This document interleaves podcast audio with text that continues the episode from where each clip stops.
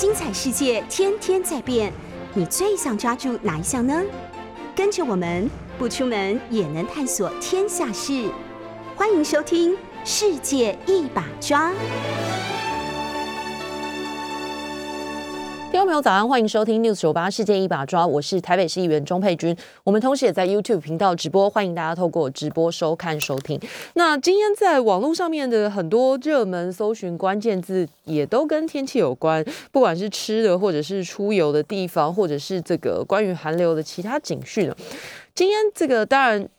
呃，在 Google Trend 上面，很多人搜寻的关键字是温度。那这波寒流是从星期六到台湾的。那中央气象局针对二十个县市发布了低温特报。所谓寒流是十度以下，那大概像今天在台北早上是没有到十，没有降到十度啊，大概还有十三、十四左右。那在离岛的部分应该会比较明确一点。不过，在这个周末，连连南台湾都降到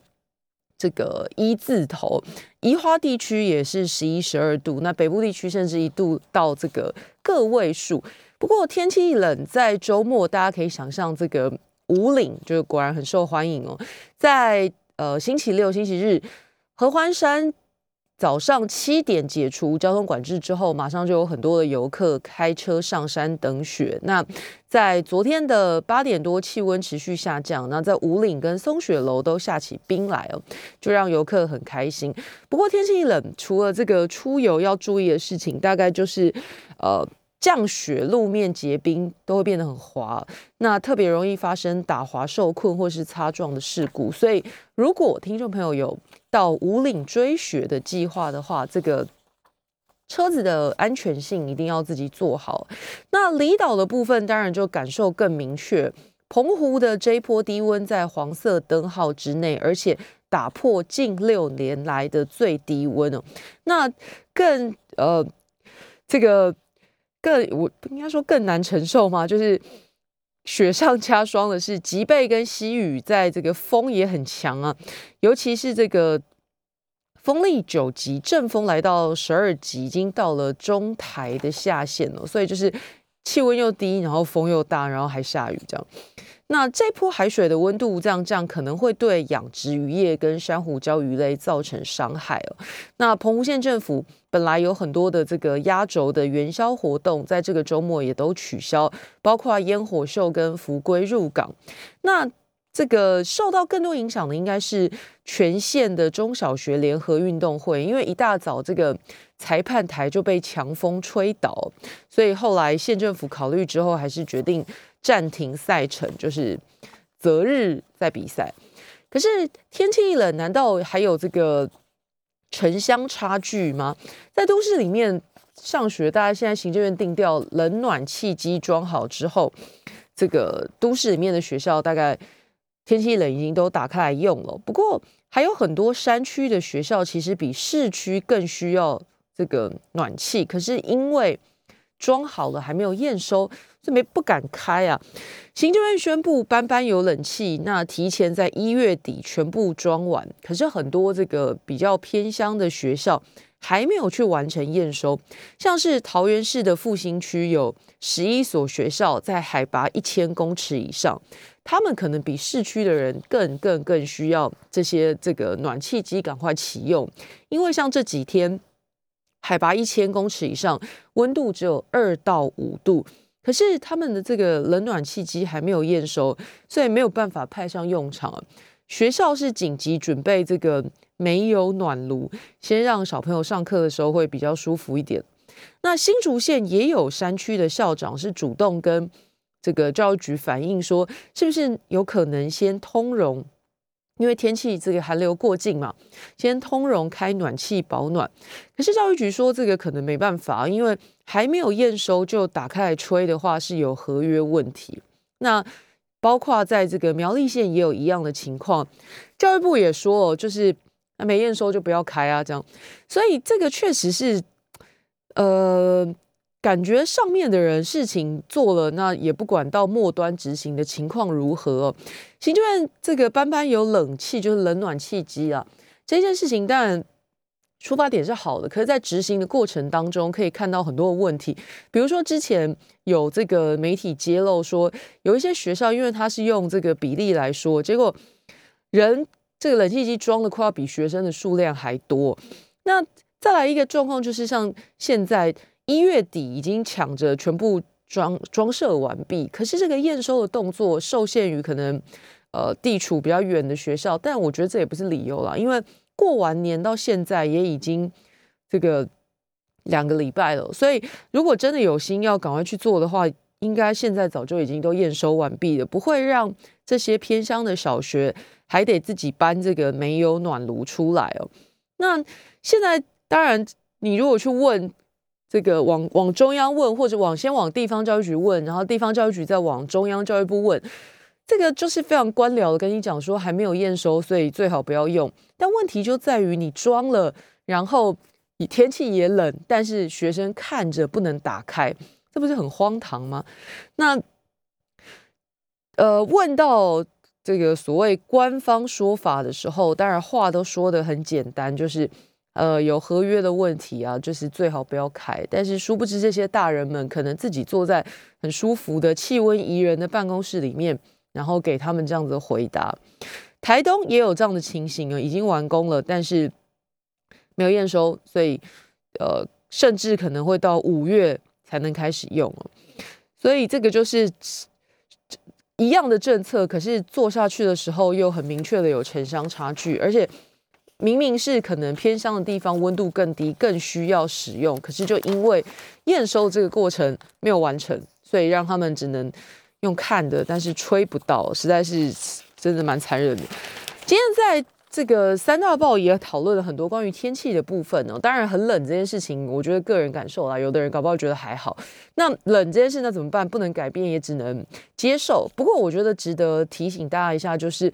这个因为天气冷，可能会造成一些这个危急，或者呃，应该说造成一些这个想象意外啦，应该这样说，像是在。这一波寒流来袭之后，各地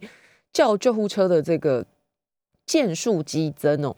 这一波的寒流，根据各地消防局统计，到昨天下午六点为止，全台至少六百三十四人紧急送医，有三十七人送医之前就失去生命迹象。那当然不不一定是完全都是这个温差过大造成的，不过确实在这个临床医学上面有数字可以。呃，明确的佐证，就是因为天气变化，然后这个送医的人数就会激增。那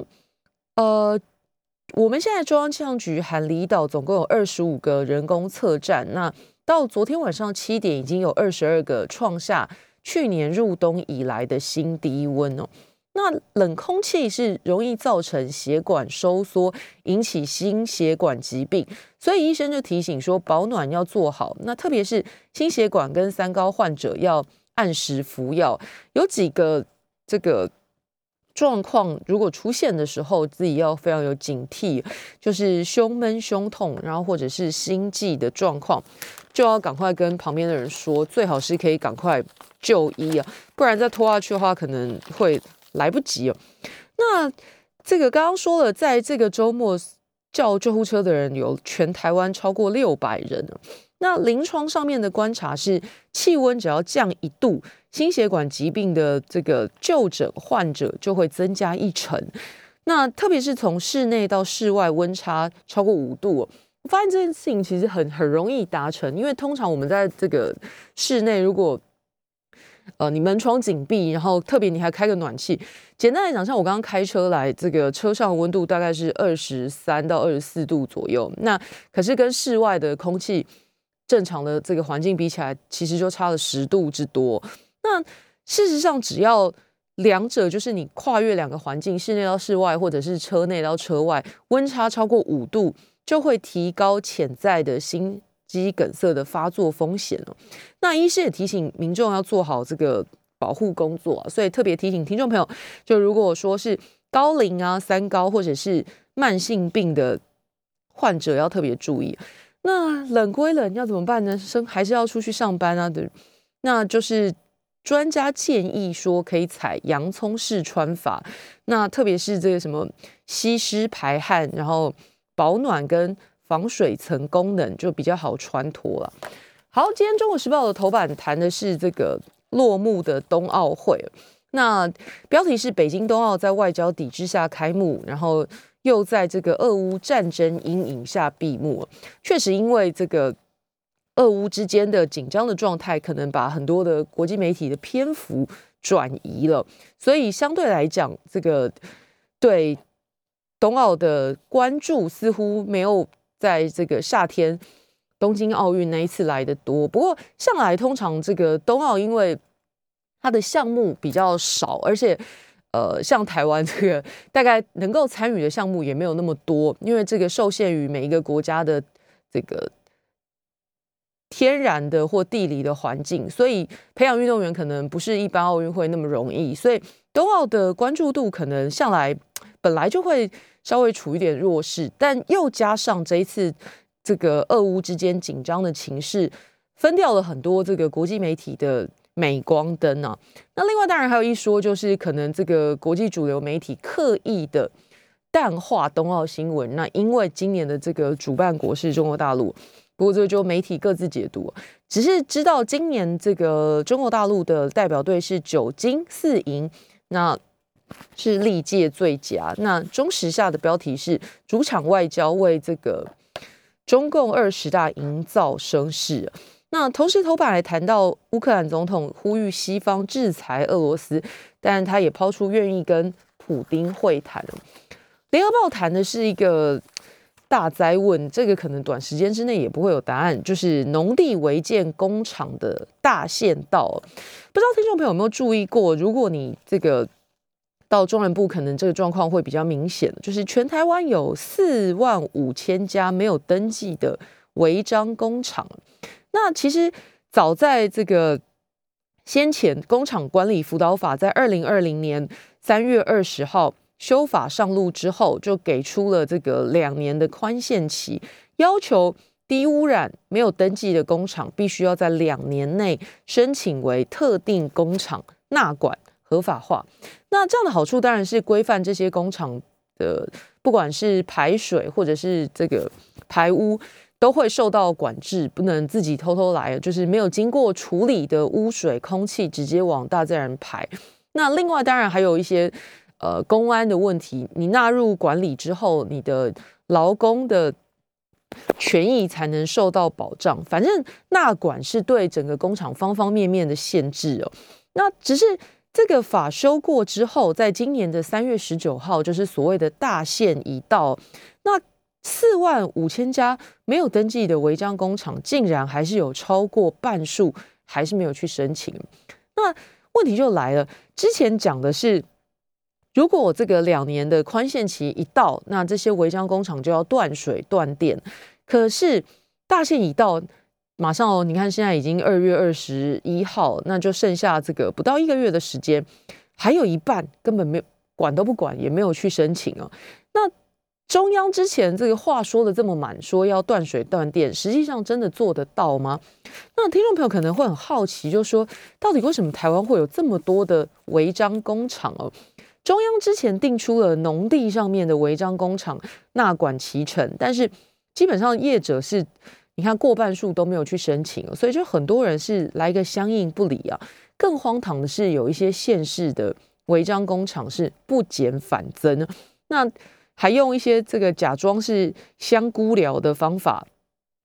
来掩饰哦。那台中的里长今天媒体写这个里长讲的就很生动，他说这两年每逢这个有比较长一点的年假，就是几天的那种年假。你一看就会发现田里面又长出了新的铁皮工厂，而且速度很快哦，机器马上就装进去。明明刚刚看他还在施工搭铁皮屋顶，下个礼拜就开始出产生这个生产出货了。那用菇寮来伪装啊，假装种香菇，但是实际上你真的去查的时候，会发现他跟农业局申请了菇寮的建造，但是却不申请使用执照。那有的是外观是铁皮。可是你仔细一看，发现啊，里面是钢骨结构，香菇寮是不用盖的这么强壮，这很异常。所以这个大部分去稽查的时候，就会发现它根本就是要做工厂使用，只是在农田里面假装是种香菇这样子，防不胜防哦。今年春节之后，刚刚讲了，里长说了，只要廉价之后就会长出好几间哦，还真的。今年的春节过后，民众跟公所查报的案子里面，十一件就一口气全部拆完。那每年还要编很多的这个预算去拆，可是你一边拆它一边盖，而且消化速度很慢呢。虽然这个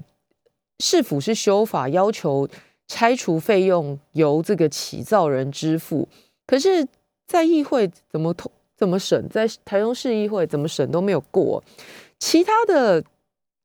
这个县市，像彰化、台南或高雄，他说新增的不多，但是这个呃已有的来申请纳管的数量跟当时的预计时间表显然有很大的落差。那这个工厂辅导法。上路之后，为什么执行不利？其实这个原因是环环相扣的。中央的把法定在那边，可是到地方来之后，执行的困难度，因为你想见嘛，这些这个要被拆或者是被检举的工厂，他们一定会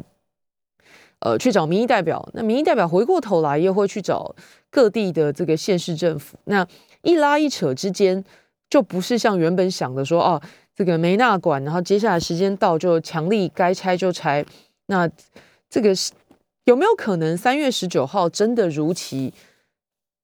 铁腕执法？看起来是难度很高的，因为现在包括这个民进党立委林代化也打算申请释宪哦。那这个。要请大法官检视农委会规划农业农产业聚群聚地区有没有违宪或是抵触母法。简单来讲，今年年底又要大选了，所以这个各地的县市长在这个违章工厂的执法上面强度能够做到多强，看起来是非常为难的事情哦。地方政府民意代表纷纷请命，那三月十九号这个大限将至。媒体的社论就说，这一刀到底是要砍向这些违法没有纳管的业者呢，还是要砍向民进党引以为傲的土地正义？也就是，如果这个三月十九号喊，就是两年前喊出来的这个底线实现到的时候，没办法真的去做，那伤害的就是当然当时讲土地正义这个讲的很大声的民进党政府。那业者他们是不是也有话要说呢？比如说这个。在自家农地盖铁皮屋的代工金箔纸的业者，他就说：“啊，这个宣导合法化要写申请书啊，然后缴辅导金啊，符合建管跟公安还要再花钱呢。那在等这个漫长的变更特定目的事业用地，他现在这个老板是六十五岁，他说他都已经这把岁数了，那这过程太冗长，又要花这么多钱，那如果做不下去，他就关门了。”那另外也有在自家农地开修车厂的业者，他说，因为这个修车厂被归类为服务业，不是物品制造加工的工厂，所以没有办法申请纳管，那就是没这个据没有等于被划了这个据点，根本走不下去。那怎么样是要叫他搬家，还是根本不能做了呢？所以问题其实。蛮多种的，那另外也有这个在做塑胶射出的业者说，他们原本是做务农改经营工厂，那还在了解申请纳管的方法，才知道自己的工厂根本不符合纳管呢。那现在就面临了说，是不是又要回头去务农呢？所以这个执行上的细节有很多的难度哦。那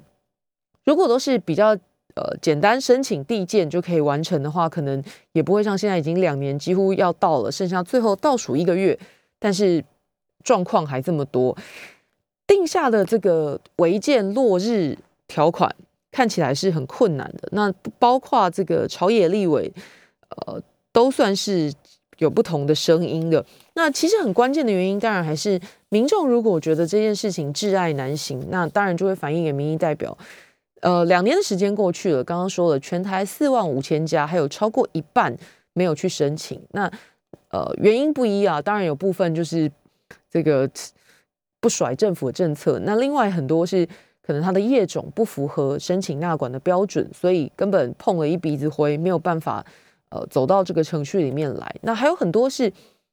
觉得要花钱啊、花时间啊，这个不符合成本效益，所以没有意愿呢。那这样子的状况就会导致违章的乱象，看起来是迟迟没有办法达到当时修法的时候期待的落日条款呢。那现在这个还没有听到行政部门或立法部门讨论要修法展延，大多数的这个没有登记的工厂，第一目标是就地辅导合法啦。所以当这个农业跟工业用地竞争，那什么样的状况，就是价值跟位阶的顺序要怎么样去排序哦？就是未来这个国土计划最长远的，我觉得大家必须要去面对的问题。先进一段广告，马上回来。欢迎回到《世界一把抓》节目现场，我是台北市议员钟佩君。我们同时也在 YouTube 频道直播，欢迎大家透过直播收看收听。上一轮节目跟大家谈到这个，呃，现在的。今天联合报的头版谈到这个违章工厂纳管的事情哦，那另外一个延续一两周，应该说哎不止哦，应该已经快三周。过年前到现在，这个大家的困扰就是蛋到底什么时候可以回稳哦？那鸡蛋的缺口，农委会的估计是每天大概是一百五十万到两百万颗。不过蛋商工会不这么说，蛋商工会说，现在看起来这个养鸡协会每天的。货报表是十一万四千箱，但是实际上掌握的讯息这个不足十万箱，所以蛋商工会推算每天缺蛋是两百到三百万颗，那远高于农委会推估的一百五到两百五到两百万颗，所以农委会是估计最快大概要到清明前后供蛋量才能回稳哦。那不晓得听众朋友最近吃蛋有没有遇到什么样的这个？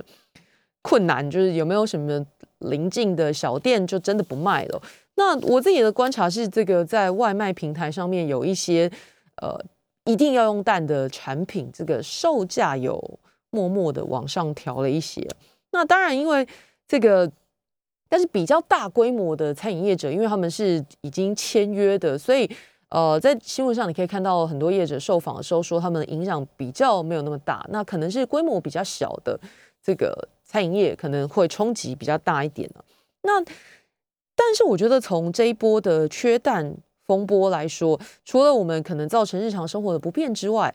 更应该去思考的是，到底为什么会造成这一次的这个缺蛋危机哦？不然每次都是这个头痛医头，就是说啊，缺蛋的时候就来补助，然后这个饲料啦，补助蛋农啦。那可是原因是什么？好像如果没有去细究，找到真正的原因的话。难保下次不会再发生了。那这一次当然这个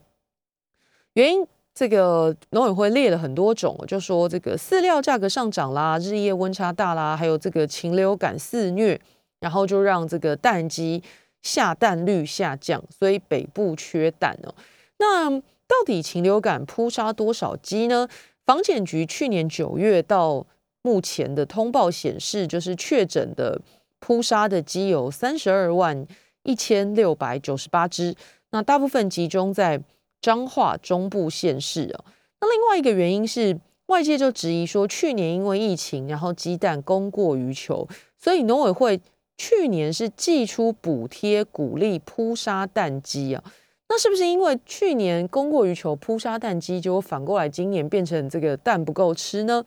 农委会说这个。去年补助淘汰的蛋鸡不是本次的这个缺蛋主因啊，是把这个品质比较不好的蛋鸡鼓励农这个鸡农在去年汰换了。那现在当然这个寄出了这个所谓的二加三的奖励，希望提升产能。但是什么时候能够补上这个缺口呢？这个第一线评估是可能要到清明节哦。那刚刚跟大家讲说这个。禽流感可能是造成这一次缺蛋的很重要的一个原因。那禽流感感觉不是新闻，为什么对鸡会造成这么大的伤害哦？可能追根究底来说，还是跟饲养方法有很大的关系哦。我也是因为这次缺蛋，进一步去看之后才知道，这个原来呃禽流感在台湾会造成这么大的伤害，跟我们饲养鸡的方法脱不了干系哦。就是蛋商工会说，现在台湾两千多家鸡农都还是传统的养殖设备居多，彰化的鸡蛋供应量占全国百分之六十，可是这个鸡舍大多数还是这个开放式的，剧烈温差还有禽流感都没有办法招架，那这个病毒进入之后就会爆发疫情。台湾的蛋鸡饲养大概有八成都还是用国际已经。废除的格子笼饲养方式哦，那一方面，这个蛋鸡承受很痛苦的囚禁，比如说它被关在这个很小格像格子一样的笼子，生活空间受到局限，所以基本上每天都过得很痛苦，是说起来是非常没有维护这个动物权益的。那另一方面，在过程就是生活当中，可能粉尘啊，还有常年粪便堆积产生的这些气味，都是这个。对鸡只的健康的影响，那呃，再加上如果禽流感等于鸡母鸡是完全没有抵抗力可以应付的，所以蛋鸡的鸡蛋率下降，那跟这个养殖的环境脱不了干系。所以像这个就会有学者建议说，是不是我们未来可以采取这个更友善的饲养，还有禽舍的自动化跟专业化管理，那鸡只健康。产蛋就可以稳定，那也可以减少禽流感的疫情所以恐怕追根究底，跟这个饲养的方式、它的环境还是脱不了干系的。那如果这个农委会没有在，我觉得要更有效率，或者是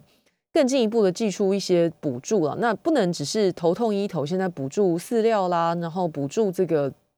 蛋价，根本之道还是从设备开始，那辅导。这个养鸡的业者，如果可以把传统养殖设备逐步的汰换掉的话，那对未来这个鸡蛋的供蛋率的稳定也会有很大的帮助，可能会比现在这个就是缺蛋之后大家急得跳脚，然后再来补助饲料啦、补贴蛋价啦来的好一点，然后大概也会比较健康。上个星期有一个这个讨论蛮多的新闻哦，就是呃上星上周一我在节目当中有跟大家聊到，到底高中生。这个早自习这件事情有没有需要强制化？那后来我在我自己的脸书上面也有发了一篇，我个人是支持这个学校不需要强制要求早自习到校，我是支持这一派的。那后来在我的脸书上面有这个不同的意见留言，有一些人当然是支持这个做法，认为说现在的学生其实自主性已经很高了，那其实不用再像我们这个。以前说家长会担心说啊，你晚起是不是就应该说不要早自习？我不认为学生就会因此全部的人都晚起，他可能还是有他早上想要做的事情。那我们想要争取的就是高中生已经年纪不小了，这个十六、十七、十八岁的孩子应该已经有足够的能力自己判断这个多出来的这一点时间要怎么去规划跟安排哦。那我觉得会比学校强制叫大家来开朝会听这个。呃，师长训话，或者是强制把大家关在一起读书，然后这个效果如何不知道，反正我就是把你关在教室里面。那我觉得让这一点点时间让这个高中生可以自己去调配，是我觉得很有意义的。那不只是有的人也许想要休息，前一天念的比较晚，或者是怎么样临时的状况休息也好，然后或者是这个自己。判断要拿来温书啊，或者是完成作业，这个都是我觉得可以接受的。那这个家长的看法，当然有一些人担心说是影响到跟一起家长一起上学的时间啦，上班上课的时间，接送的时间。那还是有一些这个比较保守的家长觉得说啊，你这个晚起可能会有一点惰性哦。可是无论如何，这个教育部也同意早自习至少三天不用。继续有早自习了。那教育部已经规划出这个细节出炉，从八月开始，朝会升旗这些全校的集合活动，减到一个星期最多一次。那一个星期至少有三次可以不参加早自习，就是你八点十分第一节课以前到教室就好了。那这个国立或私立的高中职，还有各县市政府主管的高中职。大概全国有六十一万名的高中职生都适用这个新制哦。那另外就是呃上下课时间，就是上学时间要延后，这个看起来姿势体大，这个还在研究当中。不过早自习还有朝会升旗这件事情就已经比较明确的规范出炉了。那未来没有参加早自习、没参加课辅的学生都不得列入处罚，学校也不可以列入出缺席的记录。那可以辅导管教，但是只能限于正向的管教措施啊，还有这个口头的纠正，列入日常生活的这个表现记录，通知监护权人协请处理，或者是书面自省或静坐反省等等，反正就是。早自习跟客服不得纳入处罚当中，就是不能像之前这个成功高中的学生抗议的说，没有参加早自习，然后被列入记过，这个就是不行。所以教育部也再次的强调这件事。那这个方向，我倒是觉得家长不用太紧张了。就是，嗯，十六、十七、十八岁的孩子在现在这个。资讯非常爆炸的年代，我觉得他们已经有足够的能力去判断什么样的做法，就是这个三四十分钟如何运用对自己最好。那其实可以放手，不用再当直升机家长了。教育部说，学生作息应该更弹性，那学校应该留更多的自主空间给学生，不是用课程或是考试塞满了。确实，过去大家应该记忆犹新，当学生的时候，这个早自习常常。本来应该叫自习啊，但是常常被挪用为小考的时间呢。就先进学校第一件事就先来考试这样。那周会就更不用说，这个师长如果有效率的还没关系，那没有效率的多的是在台上就开始一直讲一直讲这样。那可能重复的事情也一直讲，老师也不愿意。但是周会的时间这么多，那难免讲到重复的事情啊。那现在当然。有很多的通讯软体可以取代，尤其是先前因为疫情的关系，远距上课这个或者是远距传递讯息，大家都已经很习惯了。所以周会对这种高中直升几乎已经人手一机的情况之下，周会需不需要再开实体的集会，大概就会呃比较不像之前的需求了。那这个朝会就不用再天天办了。有什么消息，这个可能手机讯息拉一下，大家就都收到了。那真的很必要的事情，可能一个星期讲一次也就差不多了。所以八月开始，这个全国的六十一万名高中直升都适用这个新制。以后朝会升旗，全校集合活动一个星期最多一次。那早自习可以有三次不参加，就是八点十分以前到学校就好了。这是新的调整，然后。也希望学生在保有自主性的时候，也兼顾课业。先进一段广告，马上回来。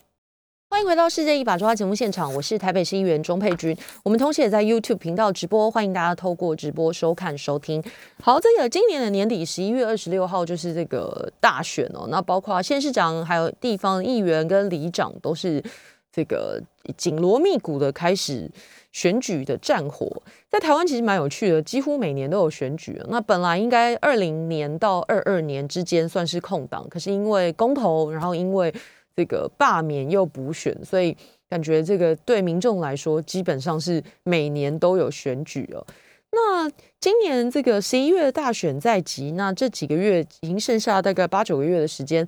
各党还有这个各个各党各派，应该这样说。都已经紧锣密鼓的在这个动作。那在这个议员的部分呢，蓝绿其实这几天，如果听众朋友看新闻，都会有很多的这个目前啦，就是还在提初选嘛，所以大部分的这种不同的声音都是在各党党内关起门来，自己在自己自己党内的同志在吵。那吵什么呢？这个初选就是决定各党要提名谁的这个第一关。那这一关。自家人关起门来打一架，那呃看起来这个呃不同的声音台面化就会引起媒体的报道。那在民进党的部分，这个周末吵得最厉害的就是所谓的郑国会杠英系哦。那呃这次的事件是从这个郑国会的新北议员参选人张明佑他不满妇女保障名额而起哦。那这个英系的说法是说，这个保障名额还有。呃选过立委不再选议员，这些都是党内的惯例那所以没什么好例外的，因为如果一例外，那不是各提名区都会有问题吗？可是因为这一场风暴起来之后，郑国会跟英系在这个各区里面，哎，就开始陆续有一些这个对上的情况了。比如说，呃，在我的选区有一个民进党的候选人叫陈胜文，那他就马上被媒体还有名嘴点名说他这个呃曾经是国民党党员，而且跟时任国台办主任的张志军对谈过，那就是暗指说他有这个红统的可能，这是。绿媒跟名嘴抹红，那另外还有这个新北议员参选人黄玲说，他担任过新党前议员的助理，要他说清楚有没有参加过统战活动那这些都是这个被视为郑国会跟英系对杠的这个正，就是这个操作痕迹哦。那星期三的选对会工作小组会针对参选人还要增加反渗透条款啊，这是。蔡依瑜告诉媒体的，那他说会严审参选资格，团结党内，那是不是这个一桶洪水往外泼出去之后，那就可以让这个呃不同的派系中箭落马呢？这个就看民进党的家务事他们怎么处理了。那另外一方面，在国民党的部分，这几天吵得很厉害的是这个直辖市议员提名特别办法，就是。呃，在二零一八年的时候，首创新人跟初呃新人就是所谓新人，就指这个初次参选，但是呃不能是三等亲之内有这个政治人物，就是你不是正二代啊。简单来讲是这样，第一次参选不是正二代可以得到加权，然后四十岁以下跟三十五岁以下又有不同的加权比例。那今年把这个呃再度。扩大就是希望可以鼓励更多的这个年轻人，或者是没有从政过的新面孔，然后愿意投入国民党的议员初选呢。所以这一次的这个加权拉得更高，三十五岁以下参选者民调可以加权百分之七十，那三十六到四十岁的人民调结果加权百分之五十，那鼓励新人参选，新人的民调结果可以加百分之三十。所以，如果你是三十五岁以下没有参选过的人，哇，可以加到百分之百啊，多一倍啊。所以，如果是这样的情况之下，这个跟现任者一起初选，那就占了很高的优势。可是问题是，并不是所有的选区他们都必须要跟这个现任者一起加权，呃，跟现任者一起参选呢。也就是说，如果呃。目前的办法是说，如果这个选区没有提供任何的新增名额给新人竞争的话，就是现任议员已经五人，然后呃还是提名五人，那么这时候所有的现任议员都要跟这个新人一起出选。可是如果这个该区预定提名六人，然后现任议员只有五人的话，有一个名额，那这个名额就给所有有意愿角逐的新人竞选，那现任就先这个无条件提名。这样的办法出来之后，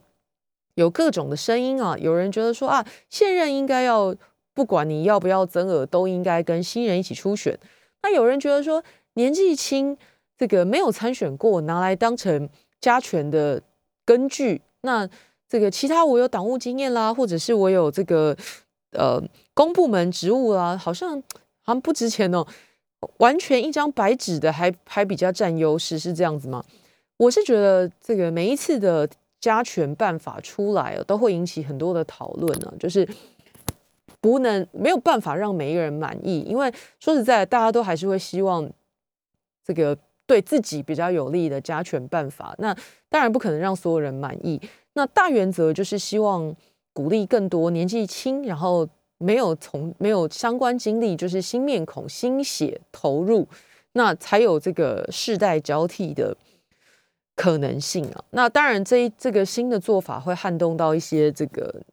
比较年长的现任者，或者是比较年长的过去曾经参加过，但是呃没有选上的人，他们也会受到很大最大，其实最大的冲击应该是指他们。那对他们来讲，就是落选之后还在地方蹲点，可是，在加权的时候没有办法涵盖到他们，那这个可能也是一个。会呃引起争议的事情。好了，这个是议员的部分。不过，我想大部分的人关心的，当然还是在这个县市长的选战这个层级了。特别是台北市，就引起很多很多很多的关注了。那从新闻版面来看，就知道这个民进党立委蔡碧如啊日前自己说要把柯文哲送进总统府，是他最大的愿望哦。那柯文哲的太太陈佩琪也是说。他是直接准备啊，不选才是新闻呢。意思就是说，他选没什么特别，他早就已经一直在选了，一直想要选了。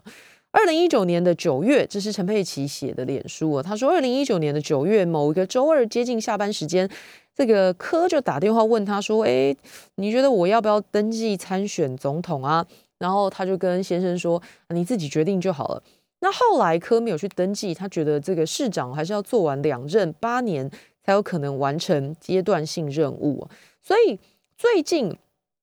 这个很多媒体跟政论节目讨论柯文哲到底要不要选总统。他说他觉得参选是权利啊，但选得上选不上又是另外一回事啊。所以他认为柯文哲不选才是新闻呢，因为照他的说法，就是先生其实从一九年就已经动心起念那。这个今年两届市长做完之后，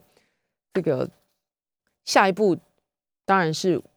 朝着这个总统这个大位去努力。只是他也很诚实的说，选得上选不上又是另外一回事了。好，那要讲的是台北市长的选战是现在看起来这个呃副市长黄珊珊聚集了各种的镁光灯的焦点。那当然因为台北市防疫的关系，他对外说明。然后有很多的聚焦的场合，那另外一方面也是听众朋友应该可以感受得到，他在这阵子对很多议题都下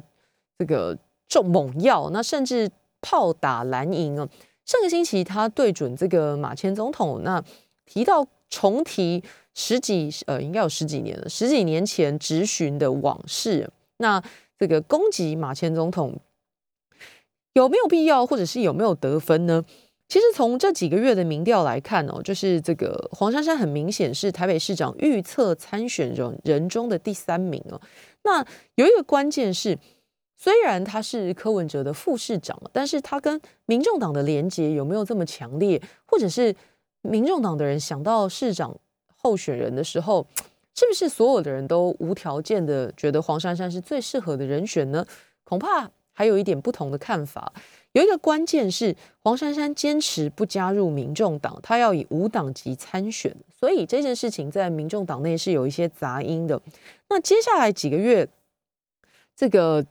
呃黄珊珊很有可能作为这个担心被交换的筹码。可是有一个问题是，他已经把自己的议员选区交棒给子弟兵了。那再来就是二零二四年，如果想要选立委，这个港湖区蓝绿都有强棒，他也没有立足空间了。所以二零二二年，如果黄珊珊不选市长，那等于他的政治生涯，我不敢说结束了，但是起码暂时就是呃留下了空白。那这个空白还有没有得延续，不知道。那政治人物最怕这个职务没有连接，出现这个空白格，那对。